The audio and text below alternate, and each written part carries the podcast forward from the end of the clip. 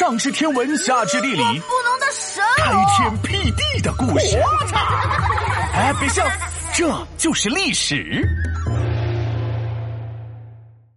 武则天称帝，历史上唯一的女皇帝。哼，这个王静静还真是要命，每天不是催我交作业，就是监督我上课有没有说话。讨厌，讨厌，真讨厌！每天烦人无数遍。你说说，老师怎么会选她这样一个女生当班长呢？哎，闹闹，你这话说的就不对了。怎么，你做错事儿还不让别人管了？再说了，女生怎么就不能当班长了？在我们华夏，自古以来。巾帼不让须眉的例子比比皆是啊！即使在男人把控的朝堂，也出现过很有政治才能的女性哦。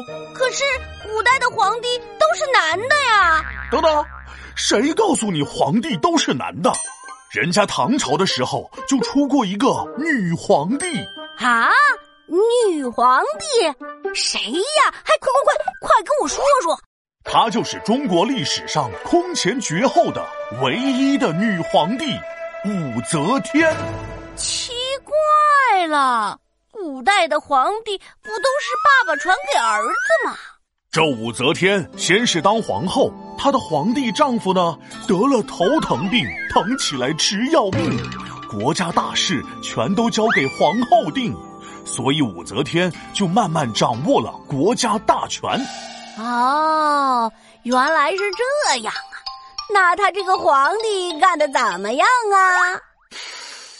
他嘛，干的还是不错的，那是沿用太宗的举措，奖励农民不压迫，选拔人才不错过，处理国事不懒惰，男人看了都沉默，那比历史上的很多男皇帝干的还好。哦，那我就放心了。呃，不过在武则天当皇帝的后期，她自己呢发生了一些变化，那是对权力更加迷恋，听不了别人的意见，心里像有一团火焰，谁也不许抱怨。那要是抱怨了怎么办啊？武则天的手下有两个坏大臣，一个叫周兴，一个叫来俊臣。他俩就帮着武则天管着这些总爱抱怨的大臣，那是陷害好人没事诬告，谋害忠良到处下套，手段下作不仁不孝，大家看到他们就心惊肉跳。咦，那可真是坏。不过不用担心，坏人都没有好下场，对不对？哈哈，在我的指导下，闹闹真是越来越聪明了。嘿嘿，没错。坏事很快降临到他们头上。有一天，武则天收到了一封告密信，告的是谁呢？这不巧了吗？正是坏大臣之一的周兴。俗话说得好，针尖对麦芒，蛋清对蛋黄，大老虎必须得对大灰狼。对付坏人最好的办法，就是找个比他还坏的人。于是武则天赶紧命令另一个坏大臣来俊臣调查这件事儿。这武则天的想法一天天的还挺新鲜。可不嘛！这来俊臣接到了武则天的旨意以后，他小脑袋瓜子一转呐，心想：周兴也是个有经验的坏人了，这咋审他呀？哎，有了！哎。什么有了？来俊臣想了个什么主意？来俊臣呀，请周兴到家里喝酒。不一会儿，喝的差不多来感觉了，来俊臣就开始拍马屁。哎呀，哥，你在审案方面也是天下第一了。要不你教教我呗？遇到一些死不认罪的犯人，该咋办呢？那周兴怎么说？周兴一听来俊臣的恭维，瞬间来了劲儿。周兴说：“哎呀，老弟呀，你问我就算问对人了。你这样的，你找个大瓮，呃，也就是腌酸菜的大缸啊，把犯人放进去，盖了盖子，盖严实喽。然后在这口大缸的四周啊，用炭火烤热乎乎的嘿嘿。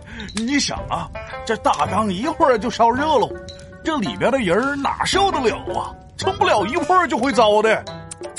这周兴也太狠了吧！周兴狠，来俊臣更狠。来俊臣说：“周大人，你这招实在是高明呐！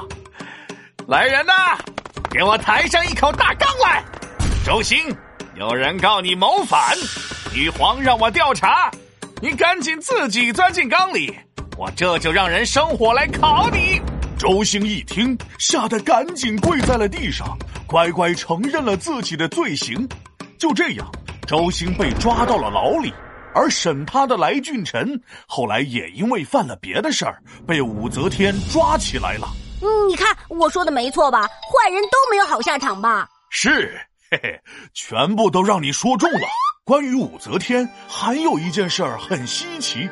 就是她死后，她的墓前立起了一块无字碑。无字碑就是墓前的那块石头上一个字都没写吗？对，别的人墓碑总会写些字，评价下这个人做过些什么事儿，而武则天的墓碑则是一个字都没有。有人猜测，武则天这意思就是我是好是坏，你们评说去吧。皮大龙敲黑板，历史原来这么简单。